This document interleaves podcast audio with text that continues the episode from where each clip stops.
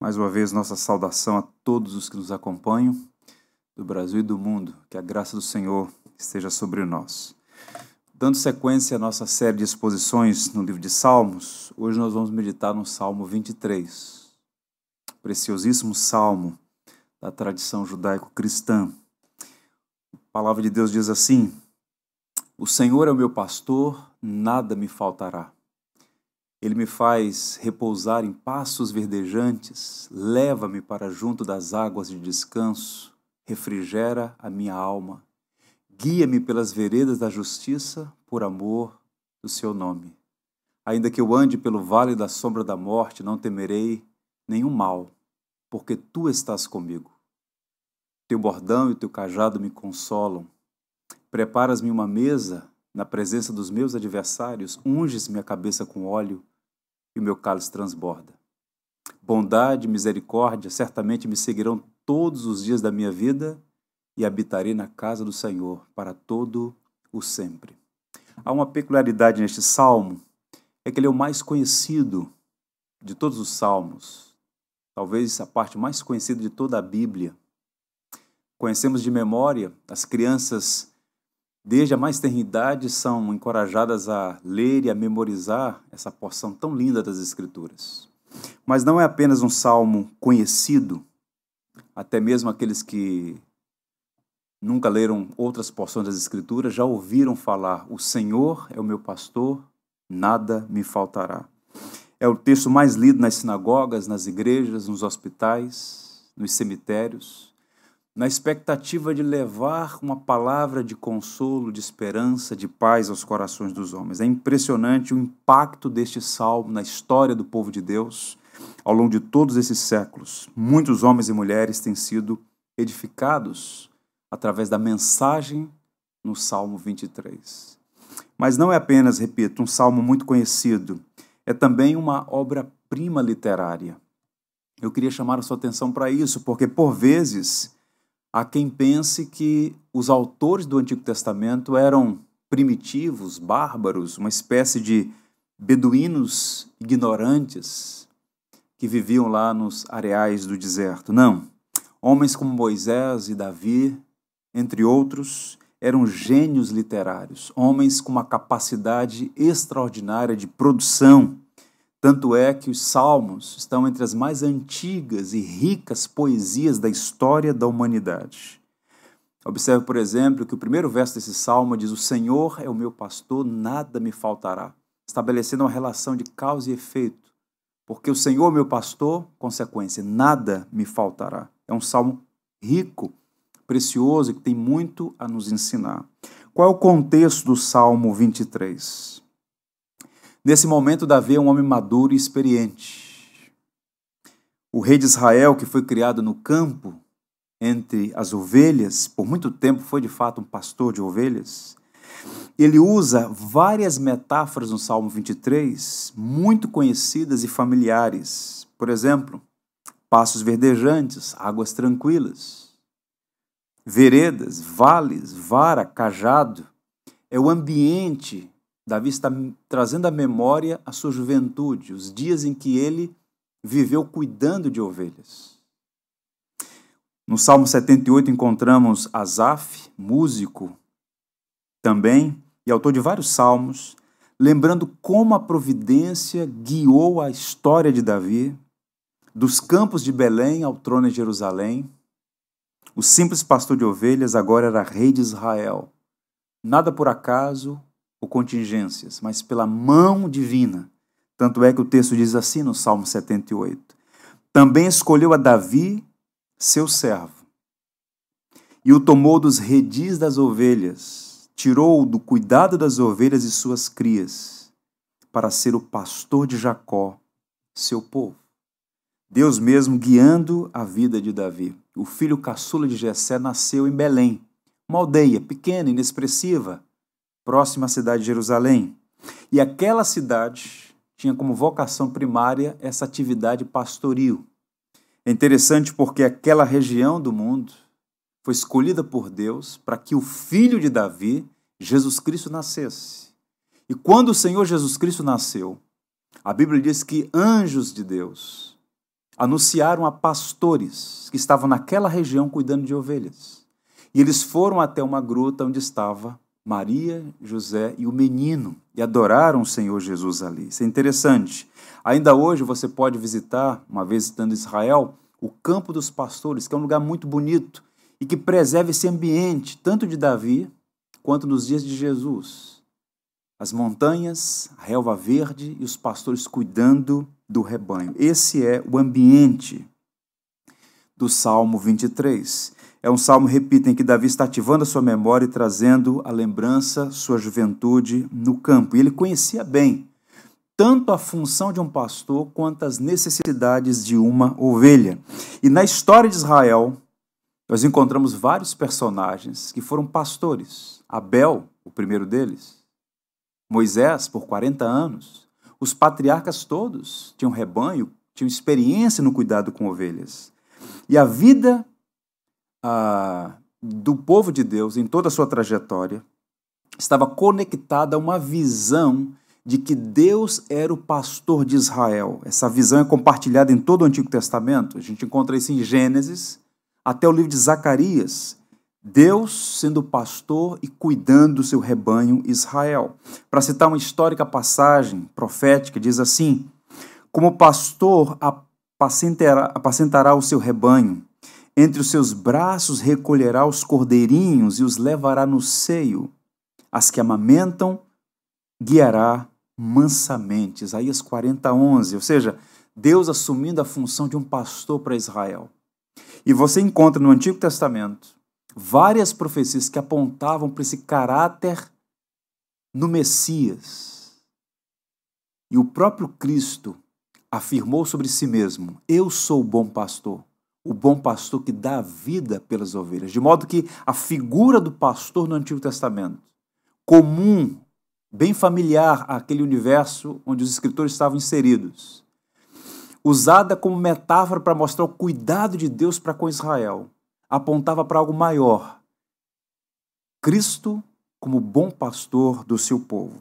Semana passada compartilhei com os irmãos que a estrutura dessa passagem, dessa porção do saltério, Salmos 22, 23 e 24, tem um arranjo didático interessante que aponta para uma espécie de trilogia de Cristo.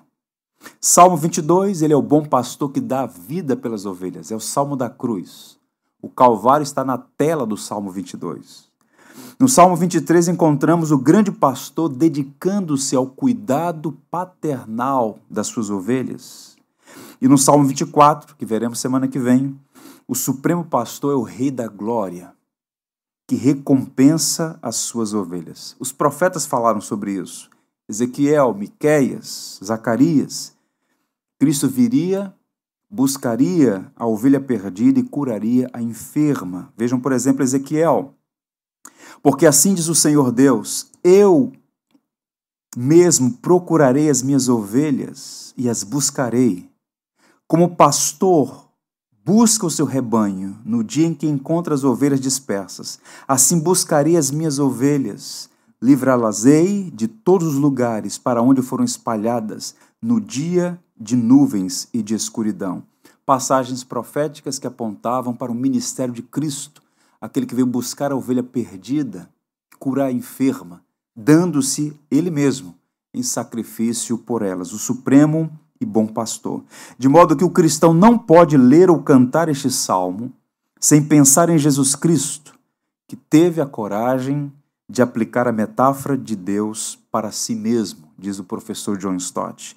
Em resumo, o Salmo 23 é uma oração que expressa plena confiança em Deus e o compara a um pastor que supre, cuida e protege o seu rebanho. Que bênção! Eu oro para que seu coração esteja aberto, sua mente cativa para aprender e ser edificado por meio dessa porção tão preciosa para nós. O texto começa dizendo: O Senhor é o meu pastor. Senhor aqui é Yahvé, o Deus da aliança, o Deus que é infinito, mas também pessoal, porque ele diz: meu pastor. Não é alguém distante que assiste às nossas fraquezas com indiferença. Não.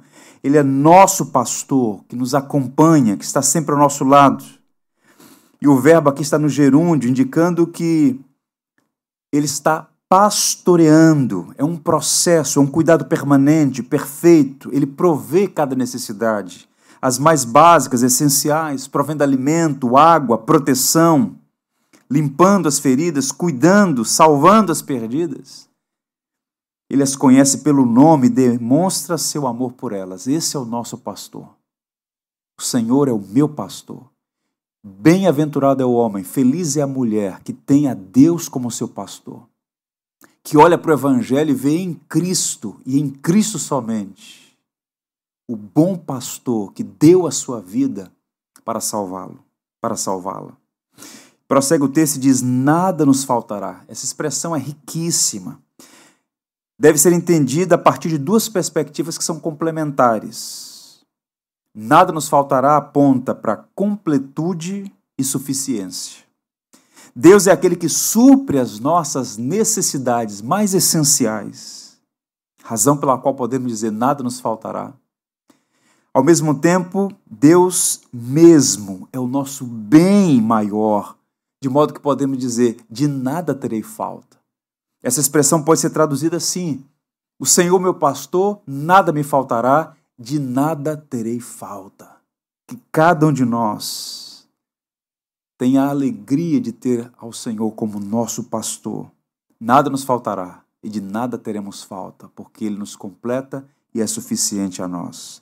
De modo que esse salmo, que tem sido uma fonte de inesgotável consolo e esperança para os que sofrem nos mais variados cenários e contingências da vida, podemos confiar no Supremo Pastor e Ele suprirá as nossas necessidades. Quais são elas? Algumas estão aqui apontadas. Vejamos: nada nos faltará, não faltará alimento. Ele diz assim no verso 2: Ele me faz repousar em passos verdejantes, leva-me para junto das águas de descanso. Qual é a qual é o ensino aqui? Repito, Davi é muito, está muito familiarizado com aquele ambiente pastoril. E ele sabia, por experiência própria, como pastor de ovelhas, que era necessário conduzir as ovelhas em busca de passos verdes e águas tranquilas. É uma região desértica. Nós estamos falando aqui de, do ambiente do Oriente Médio. Você encontra, por exemplo, no livro de Êxodo, naquele período de 40 anos em que Moisés foi pastor no deserto de Midian, que ele sai de Midian até o Horebe, 48 horas ininterruptas de caminhada, buscando pastos para o rebanho. E é lá que ele tem aquele encontro com Deus, onde a sarça ardia não se consumia. Mas isso aponta que era o papel do pastor buscar alimento para o rebanho. E em Israel, sobretudo no centro-norte do país, havia pastos verdes, sobretudo depois das estações de chuva. Mas isso não era o cenário o ano todo. De modo que o pastor responsável, que de fato amava o rebanho, cuidava com zelo do rebanho, tinha que ter a diligência de buscar pastos verdes e águas tranquilas para o rebanho. Boa parte do tempo, as passagens verdejantes ficavam limitadas e eram poucas as fontes de água. Repito, a tarefa do pastor, portanto, era alimentar, nutrir, cuidar das ovelhas, suprindo as necessidades mais básicas. E é uma expressão interessante aqui, quando ele diz, além dos passos verdes, das águas de descanso, outra versão diz águas tranquilas. As ovelhas só deitam uma vez depois de saciadas as suas necessidades. E águas tranquilas, porque as ovelhas não bebem em correntes, em ribeiros. A natureza da ovelha é muito tímida é até temerosa, de modo que a ovelha precisa beber em uma água tranquila. E quando não encontrava este lago, ou esta lagoa, essa fonte de água tranquila, mas apenas um ribeiro, o pastor fazia uma barragem temporária para que as águas ficassem tranquilas, para que o rebanho pudesse beber. Cuidado paternal do pastor para com as ovelhas. E essas metáforas todas, passos verdes, águas tranquilas, apontam para uma verdade central. O bom pastor, amorosamente, cuida das suas ovelhas, suprindo as suas necessidades básicas: alimento e água. uma boa metáfora para o que Deus faz conosco. E esta é a primeira aplicação a você que nos ouve. Deus provê as nossas necessidades essenciais. A vida, por vezes, se revela um grande deserto. Em nossa peregrinação, incontáveis vezes, nos encontramos em situações de esgotamento, circunstâncias áridas, não há alimento fácil. Parece que estamos sedentos, famintos, a escassez de alimento, de água, o calor das provações intensificam os problemas, nos sentimos exaustos. Talvez, como o salmista no Salmo 88, chamado de o Salmo do Atribulado, sou como todos os que estão para morrer, já perdi todas as minhas forças. Isso não acontece por negligência do pastor Jesus o bom pastor, o supremo pastor, o grande e perfeito pastor, mas por vezes porque nós mesmos, ovelhas teimosas, errantes, nos extraviamos à mercê das nossas próprias vontades e irremediavelmente sofremos as consequências. Observe que o profeta Isaías diz que todos nós andávamos desgarrados como ovelhas, cada um se desviava pelo caminho às vezes passamos por situações que nós mesmos provocamos. Escolhas erradas têm consequências. Mas observe que o foco aqui é falar deste caráter benevolente, cuidador, paternal, misericordioso, bondoso do pastor. 1 Pedro 2,25, o apóstolo diz algo extraordinário, falando sobre o caráter de Cristo. Porque estáveis desgarrados como ovelhas, passado. Quem está em Cristo já não é ovelha desgarrada, está no aprisco de Cristo, comprada com o seu próprio sangue naquela cruz. E então ele diz: Agora, porém, vos convertertes ao pastor e bispo de vossas almas. A única vez que a palavra bispo é atribuída a Cristo em toda a Bíblia. Está aqui, 1 Pedro 2,25. Ele diz que Cristo é o pastor de nossas almas e bispo. Ele tanto cuida quanto supervisiona ele tem atenção para cada ovelha, chama pelo nome. É um relacionamento pessoal. Não é uma massa. É gente que tem nome e sobrenome. Diz que ele é o pastor e bispo de nossas almas. Então, aquele que cuida de você está a observá-lo, a cuidar de cada necessidade. Por amor a nós, o Senhor então sai à nossa procura quando nos extraviamos, nos encontra feridos, desnutridos, exaustos e providencia duas coisas básicas: passos verdes e águas tranquilas. Veja aqui o que nos encanta em Cristo, esse caráter paternal, pastoral. Todas as metáforas apontam para isso. Nutrição, necessidade básica. O Salmo 68 diz: Copiosa chuva derramaste, ó Deus, para a tua herança quando já ela estava exausta, tu a restabeleceste. Aí habitou a tua grei. Em tua bondade, ó Deus, fizesse provisão para os necessitados. Nada faltará aos que têm a Cristo como pastor. Que são passos verdejantes e águas tranquilas. Cristo mesmo disse que ele é o pão vivo que desceu dos céus. Ele é água viva que descedenta a nossa alma. Cristo mesmo é o nosso alimento. Portanto, eu quero encorajar você. Alimente-se da palavra. Beba da palavra. Tenha sua fé nutrida no Evangelho de Jesus Cristo. Se por alguma razão você se extraviou, saiu do caminho, volte-se para Deus. Ele tem passos verdes e águas tranquilas. Ele tem alimento e nutrição para a nossa alma. Não faltará alimento e água para nutrir a nossa fé. Mesmo nos dias de sequidão, de provações, de calor, o Senhor, como nós veremos, é nosso descanso e direção. E esse é o segundo ponto. Não nos faltará descanso e direção. Observe o verso 3. Refrigera a minha alma, guia-me pelas veredas da justiça, por amor do teu nome. O quadro geral desse salmo é interessante porque o quadro aqui é o deserto. Sol intenso, temperaturas extremamente altas, o suficiente para drenar as energias e até matar. Agora, após a pastagem pela manhã, as ovelhas eram conduzidas para descansar em um local sombreado, tranquilo. Repousar em passos verdes depois de ser guiadas às águas tranquilas pressupõe que as ovelhas estão saciadas e supridas. E então o salmista diz: refrigera a minha alma. Um símbolo para descanso, para alívio, para revitalização das energias. Tente imaginar o cenário das ovelhas que saem pela manhã guiadas pelo pastor encontram um local onde há relva verde, se alimentam, águas tranquilas onde bebem, descansam e nesse processo estão tendo revitalização, refrigério, alívio para regressar ao aprisco.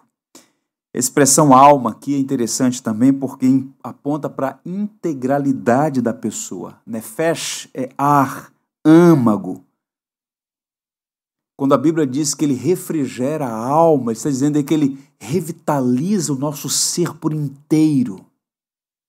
Como pastor? Como é que Deus refrigera a nossa alma? A Bíblia responde. Salmo 19.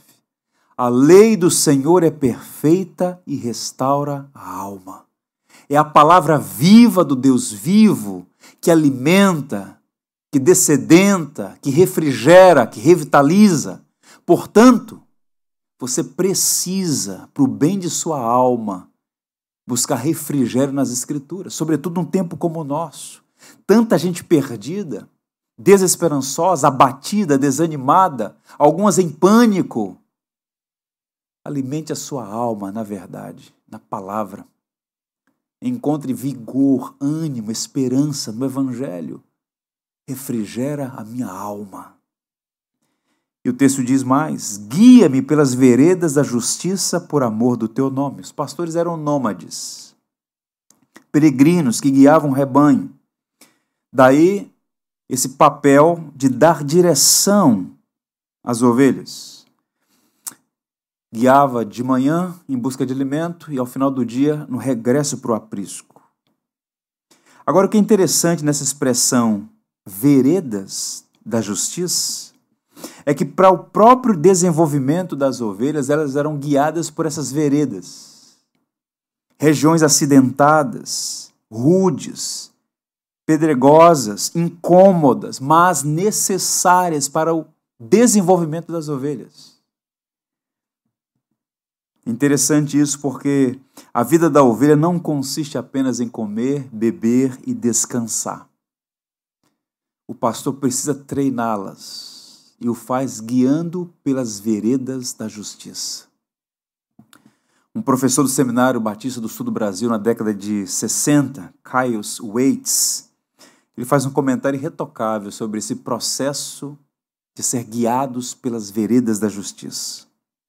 O bom pastor está sempre buscando nos guiar a uma vida de retidão, de justiça, e por isso mesmo, gasta bastante os nossos músculos, nossa fibra, revelando o nosso melhor colorido e fazendo de cada um de nós indivíduos fortes, mas bem desenvolvidos. Isto é agradável ao Senhor. Davi está dizendo que ele nos guia pelas veredas de justiça, moldando o nosso caráter, conformando-nos à imagem de Cristo Justiça aqui é fio de prumo, estrada reta, onde não há curvas, onde não há tortuosidade, um caminho ético, não é fácil, mas necessário. Aqueles que de fato são ovelhas de Cristo são chamados, convocados, exortados e até mesmo oram pedindo a Deus: guia-me pelas veredas da justiça. É uma súplica de um homem que deseja andar no caminho certo, fazer aquilo que é agradável a Deus não somos salvos pelas obras, mas boas obras revelam se somos de fato salvos. A ovelha é guiada pelo bom pastor pela vereda da justiça. E ele acrescenta: por amor do teu nome.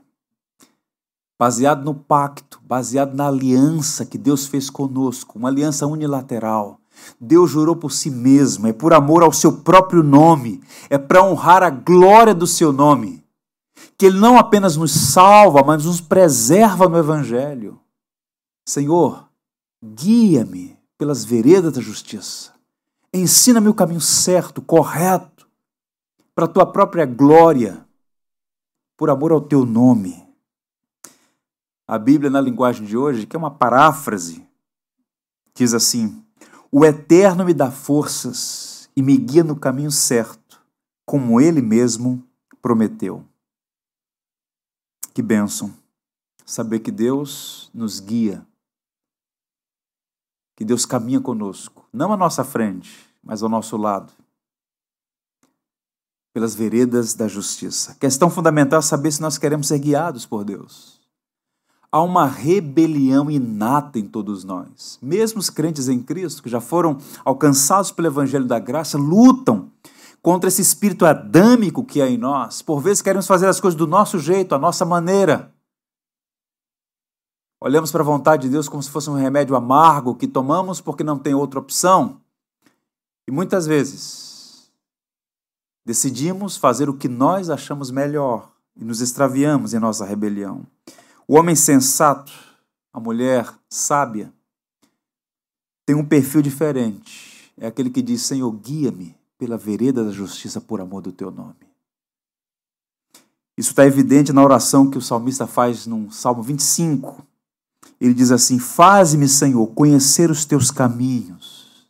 Veja que oração sábia, que oração prudente, que oração que nós precisamos fazer hoje, aqui e agora. Faze-me, Senhor, conhecer os teus caminhos, ensina-me as tuas veredas, guia-me na tua verdade, ensina-me, pois tu és o Deus da minha salvação, em quem espero todo o dia. Uma oração pedindo, Senhor, eu não quero seguir os meus próprios caminhos, eu não quero me extraviar, eu não quero sair do caminho reto, do caminho justo, do caminho que o Senhor mesmo estabeleceu para mim. E a resposta, ou a esperança e a expectativa, no Salmo 25 ainda, está lá no verso 12: Ao homem que teme ao Senhor, ele o instruirá no caminho que deve escolher. Eu suponho que nesses dias de tantas nuvens e incertezas, muitas decisões serão tomadas, decisões sérias, de grandes implicações, no campo da família, no trabalho, nas finanças. Quantas importantes decisões você vai ter que tomar nos próximos dias? Decisões que poderão ter implicações nos próximos 5, 10, 20, 30 anos. Você precisa orar, Senhor, guia-me pelo caminho certo pela vereda da justiça. Eu quero fazer a tua vontade. O nosso Deus é um Deus vivo que fala e a sua voz é inconfundível. As suas ovelhas ouvem a sua voz e seguem o bom pastor. Nada nos faltará, não faltará também proteção. Observe o verso 4. Ainda que eu ande pelo vale da sombra da morte, não temerei mal nenhum, porque tu estás comigo o teu bordão e o teu cajado me consolam. Alguém chamou esse verso de o Santo dos Santos do Salmo. Davi está pintando aqui um quadro interessante. Na visão de Davi, o Deus eterno, pastor de nossas almas, é guia e protetor. Ele instrui e protege. Ele dá direção enquanto assume o papel de guarda. E aqui uma palavra interessante porque o bom pastor tem duas vozes. Com uma, ele apacenta o rebanho, com a outra, ele expulsa os lobos, as feras. Ele está descrevendo aqui um percurso, a condução do rebanho de um lugar de alimentação para o outro ou regresso para o aprisco. Tente imaginar esse cenário. De manhã cedo saem em busca dos pastos verdejantes. Elas comem, bebem água, descansam e têm que voltar para o aprisco. E nesse processo de regresso, de trânsito, de movimentação, as ovelhas estavam sujeitas a muitos perigos. Animais ferozes como lobos, leões, salteadores. Lembra que Jesus disse? Eu sou o bom pastor. Os que vieram antes de mim são salteadores. Pois bem, não havia cercas, A terra era acidentada, perigosa, cheia de animais selvagens, cobras venenosas, e o rebanho por si só estava indefeso. A ovelha é um animal indefeso por natureza, precisa de proteção, uma força externa. Sabes que as ovelhas não enxergam muito bem. Elas se assustam com facilidade quando se vê em circunstâncias desconhecidas. Quando ela está num ambiente que lhe é própria, num aprisco, elas relaxam. Mas no ambiente desconhecido e escuro, elas entram em pânico.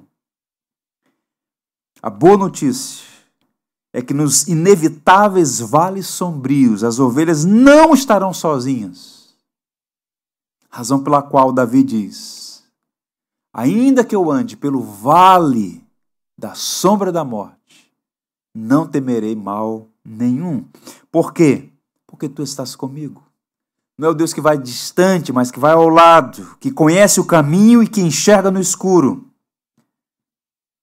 Todavia, é preciso que haja essa confiança no Senhor. Não temerei mal nenhum, porque tu estás comigo. Observe o que diz Isaías, o profeta, no capítulo 50, um dos versos que eu mais aprecio no profeta Isaías, que tem me acompanhado ao longo de minha jornada quem há entre vós que tema ao Senhor e que ouça a voz do seu servo? Aquele que andou em trevas sem nenhuma luz, confie em o nome do Senhor e se firme sobre o seu Deus. É aquele momento em que as trevas são tão densas que você não consegue enxergar um palmo à sua frente, não sabe que direção seguir e o pavor lhe assalta. Então ele diz: confie no Senhor, firme-se sobre o seu Deus. O Deus que não apenas conhece o caminho, o Deus que enxerga no escuro e que estará sempre ao nosso lado. Que aprendemos aqui. Os vales são inevitáveis, mas não são um fim. Vales, fendas, lugares sombrios, a expressão aqui é sombra da morte. Essa expressão tem um significado óbvio e é presente muitas vezes no Antigo Testamento. É a ideia de aflições, frustrações, perseguições, angústias, tristezas, lutas das mais variadas. E esses vales são inevitáveis. Não adianta nem mesmo adotar a postura dos estoicos de suprimir as emoções. Muitas vezes nos sentimos no meio de uma luta, de uma tristeza profunda, crise das mais variadas. Quem nunca passou por um vale vai passar. E quem já passou vai passar de novo. São inevitáveis. Talvez hoje aqui, enquanto eu me dirijo a você, essa seja a sua situação, no meio de um vale. E nesses vales podemos ser feridos, ter os pés machucados. Às vezes não encontramos nenhum lugar de saída, mas a boa notícia é essa: não temerei mal nenhum, porque Ele está conosco não nos livra do vale, mas passa conosco por ele, como um túnel. O vale não é um lugar de morada, você entra e sai. E essa expressão não temerei mal nenhum não é tola presunção. Davi aqui não está se postando como um herói grego, dizendo: Olha, eu não temo nada. Como se fosse uma força, uma coragem, uma valentia inerente a si mesmo. Não. A resposta está logo a seguir: Não temerei mal nenhum. Por que razão? causa e efeito aqui, porque tu estás comigo. O que tem fé em Cristo pode descansar naquele que prometeu: de maneira alguma te deixarei, nunca jamais te abandonarei. Deus está conosco, meus irmãos. Com pandemia ou sem pandemia, com Covid-19, 29, 39, não importa o número, nem o contexto, nem a circunstância, Ele estará sempre conosco. E o texto diz: Teu bordão e teu cajado me consolam. Bordão e cajado eram instrumentos do pastor, conhecidos também. O bordão era uma espécie de bastão pesado de madeira, uma espécie de cacetete, com o qual o pastor afugentava as feras, se necessário, atordoava-as, batendo nelas, ou até matava as feras, como Davi disse que matou leões e ursos. E, no caso, o cajado, uma vara de madeira com uma curva na extremidade, pastor trazia para perto as ovelhas, disciplinava. Então, observe mais uma vez aqui a figura. do pastor que espanta os lobos e apacenta a ovelha, o rebanho. É muito bom saber que ele faz isso conosco, nos protege das feras e cuida de nós como um bom pastor. Há um hino de coautoria do Salomão Ginsburg, um dos grandes batistas do passado, missionário que serviu nossa nação. O hino 354 diz assim: Nas minhas lutas me pode amparar e do maligno também me livrar. Cada momento por onde eu andar, Cristo, meu mestre, me pode aguardar.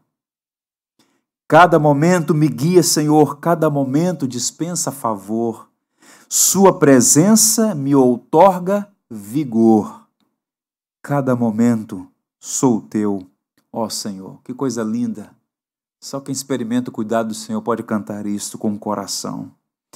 O Deus cuja presença nos outorga vigor, ânimo, coragem, força.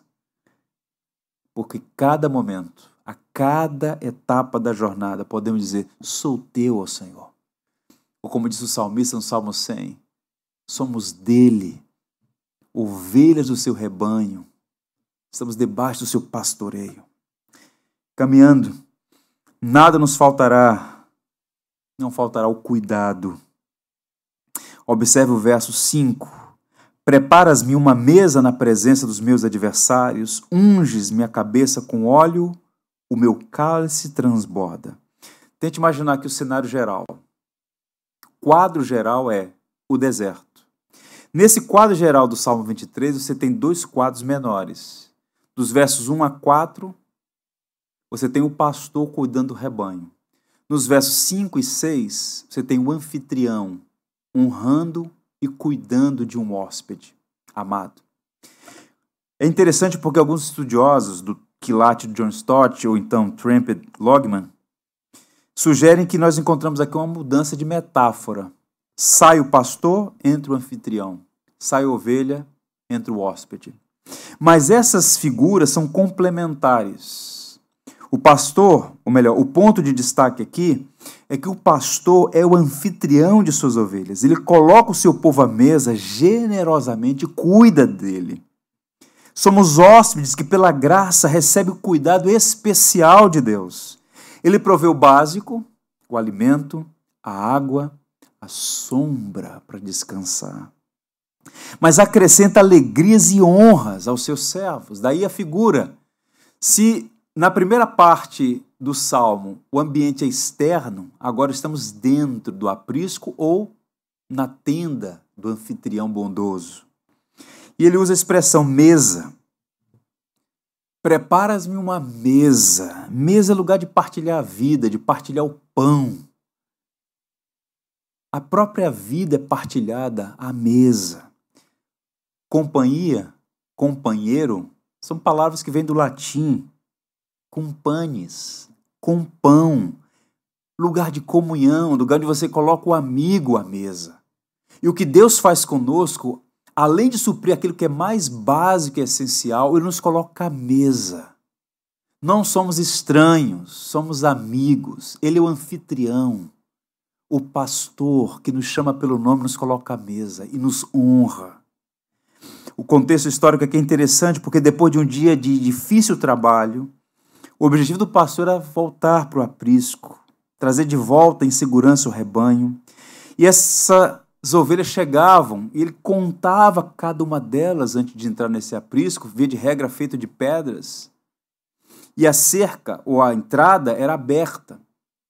A cerca, a porta de entrada, era o próprio pastor. Você lembra de Jesus, quando ele diz, Eu sou o bom pastor, e em seguida ele diz, Eu sou a porta? Ele ficava à porta protegendo as ovelhas das feras e dos salteadores. E quando essas ovelhas entravam no aprisco, ele contava cada uma delas. Eles a observava se estavam feridas, machucadas, se estavam com aparência de doença, se haviam comido alguma planta venenosa, e ele então dava um tratamento especial a cada uma dessas ovelhas. E o texto vai dizer: Prepara-me na presença dos meus adversários. Os adversários estão do lado de fora, quer sejam as feras, quer sejam salteadores assistindo à benevolência do anfitrião, assistindo a bondade do pastor para com as ovelhas. Assim Deus faz conosco. Prepara uma mesa, nos chama de amigo, nos protege e exibe a sua graça diante dos nossos detratores e inimigos. E ele então diz: Unges minha cabeça com óleo. Se a figura do anfitrião recebendo um hóspede ou do pastor colocando as ovelhas dentro do aprisco, ambas as figuras, a ideia do óleo aqui é interessante. Pensemos na figura da ovelha entrando nesse aprisco, guiadas pelo pastor. Ele colocava óleo sobre a cabeça das ovelhas, nos chifres das ovelhas, para afastar as moscas e outros insetos. As ovelhas sabiam que estavam seguras e podiam dormir em paz. As ovelhas eram tratadas particularmente, individualmente. Se for a figura aqui do anfitrião recebendo um hóspede, esse homem chega cansado depois de uma peregrinação no deserto, e o óleo servia para refrigerar, purificar antes de colocá-lo à mesa. Era um recurso usado, inclusive, para evitar insolação. O óleo na cabeça era uma espécie de proteção diante do sol escaldante do deserto. O ponto é que ele está sendo honrado, cuidado, protegido, amado. E o texto diz então: O meu cálice transborda. Água, meus irmãos, é o recurso mais precioso no deserto. Ninguém bebe ouro. Ninguém bebe petróleo. Ninguém come dólar, come euro. Quando você está numa situação de sede, água é o tesouro o bem mais valioso. Agora o que chama a atenção é que ele diz assim: o meu cálice transborda. Como é que pode desperdiçar água no deserto? Transbordar, derramar. Há um elemento cultural aqui impressionante, apontando para o ensino valioso. E talvez um exemplo seja mais adequado para explicar esse ponto. Lembram de José no Egito, quando ele se revela aos seus irmãos, naquele contexto? Há dois momentos. O primeiro momento, ele tem a reunião com seus irmãos, ele cria um cenário para saber se seu pai está vivo e seu irmão Benjamim também. Ele então detém um dos irmãos e exige que eles sigam até Canaã e tragam a Benjamim, o irmão mais novo dele, muito amado, porque era o único entre os irmãos que ele tinha que tinha o mesmo pai e a mesma mãe. Benjamim era filho de Jacó e Raquel. E então os irmãos voltam, trazendo a Benjamim. O texto diz que ele chorou, segurou-se e saiu para uma câmara para chorar quando viu o seu irmão que ele tanto amava. E a narrativa de Êxodo diz que todos eles foram colocados à mesa quando José se revela aos seus irmãos, mas a Benjamim dava uma porção cinco vezes maior e o cálice de Benjamim transbordava. Qual o ensino aqui nessa expressão poética? O meu cálice transborda. Sabe o que esse texto está dizendo? Ouça aqui. Você é mais precioso do que o bem mais valioso deste mundo. Deus tem um apreço, um amor por nós, a ponto do cálice transbordar. Ele não dá apenas o básico, ele faz transbordar, ele exibe o seu amor para conosco. Razão pela qual, com essa mente, com esse entendimento, Paulo então coloca um machado na raiz das nossas ansiedades, dizendo aos cristãos romanos: aquele que não poupou seu único filho, antes por todos nós o entregou, porventura não nos dará graciosamente consigo todas as coisas?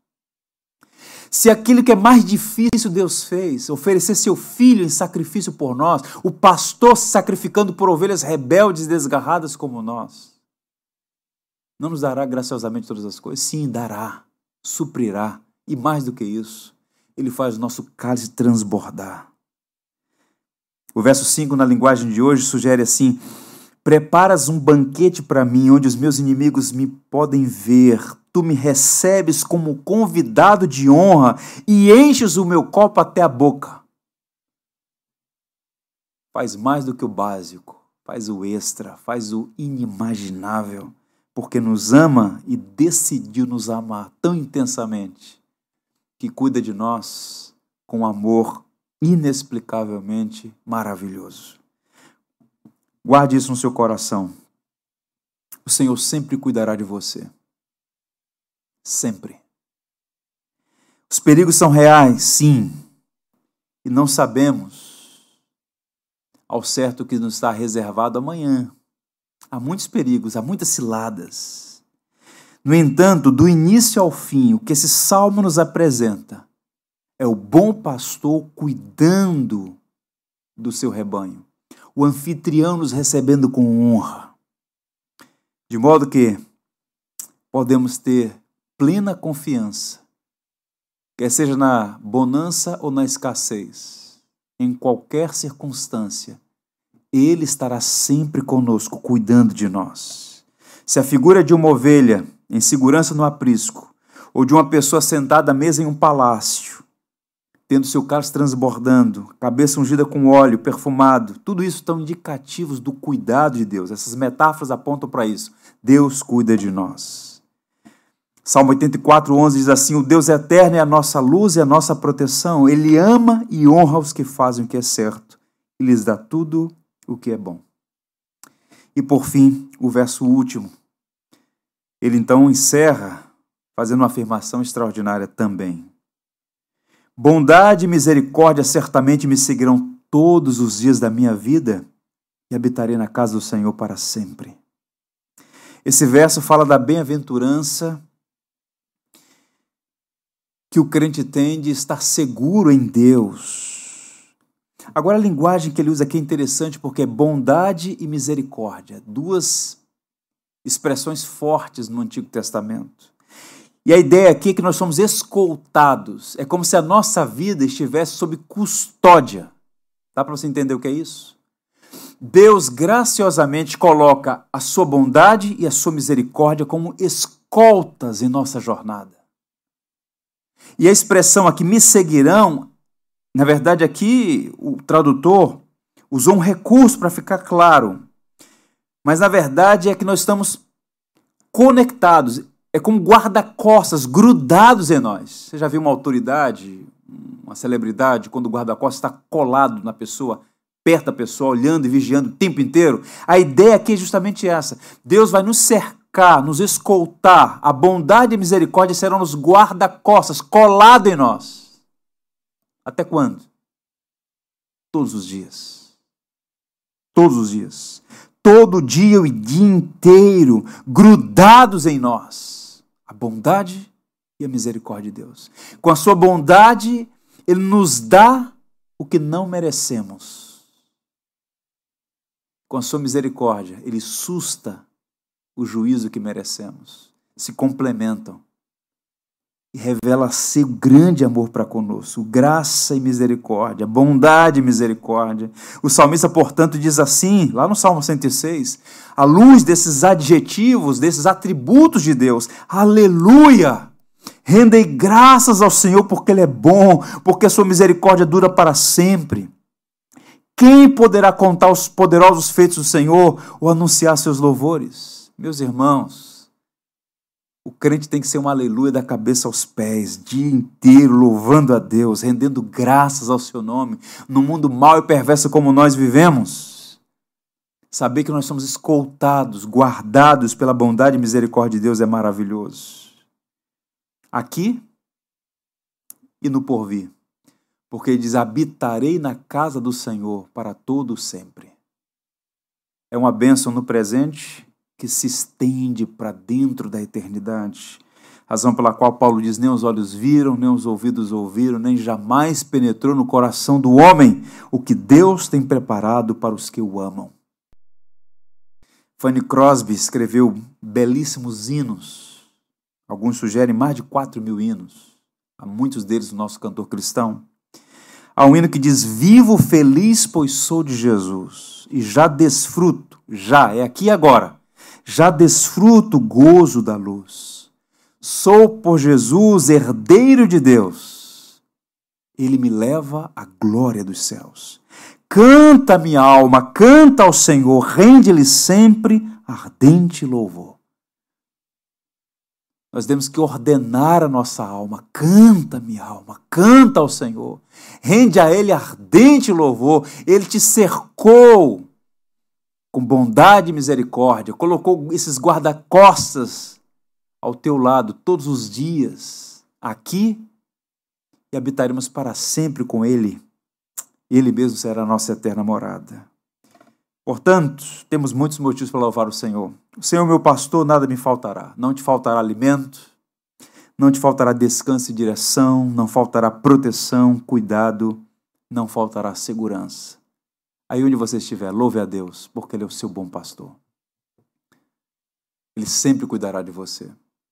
Eu encerro lendo para vocês quatro linhas, literalmente, quatro linhas, do missionário Hudson Taylor, que serviu a Deus na China por muitos anos da sua vida, que passou por vales sombrios, os mais terríveis, mas que tinha o Senhor como seu pastor e teve suas necessidades supridas e venceu todas as dificuldades, cumprindo com fidelidade a sua vocação.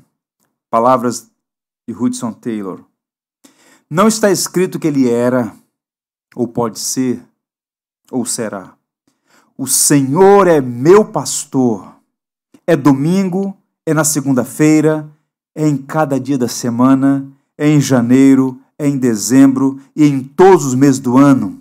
É em nosso país e é no estrangeiro. É na paz e é na guerra.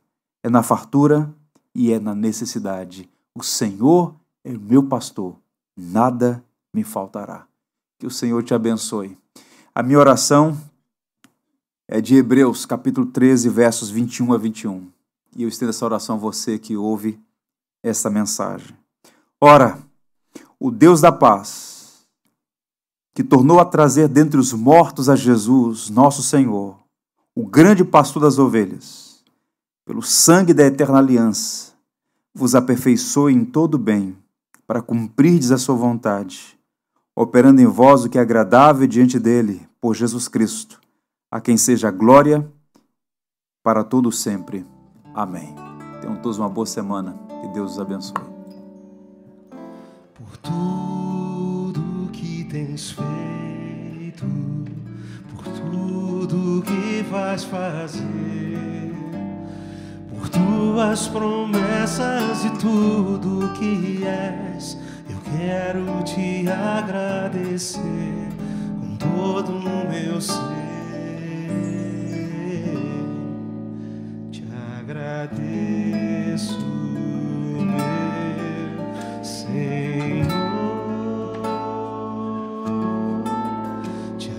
agradeço, meu Senhor,